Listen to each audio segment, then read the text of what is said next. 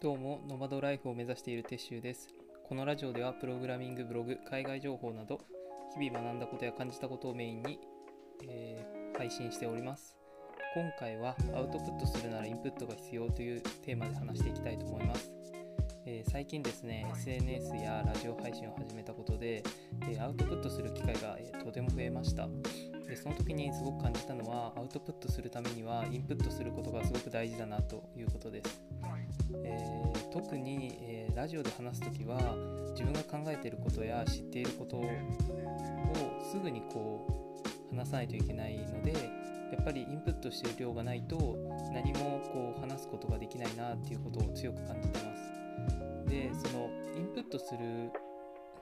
方法っていうのをいろいろ何自分やってるだろうって考えてみたんですけどもまあ自分がやってることで言うと本を読んでみたり、えブログを読んでみる。でまた音声で勉強してみたり動画でやってみたりいろんな方法で情報収集する方法があるなと、えーまあ感じてます。で,、えーでも情報収集してでそれで、えー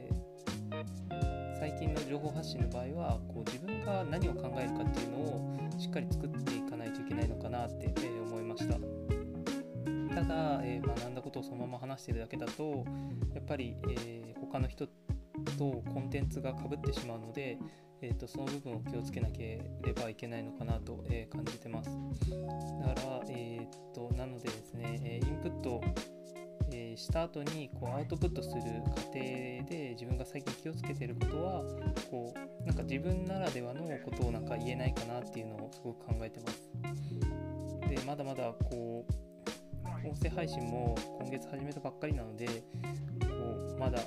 こう話すことに全然慣れてないんですけども少しずつ、えーうまく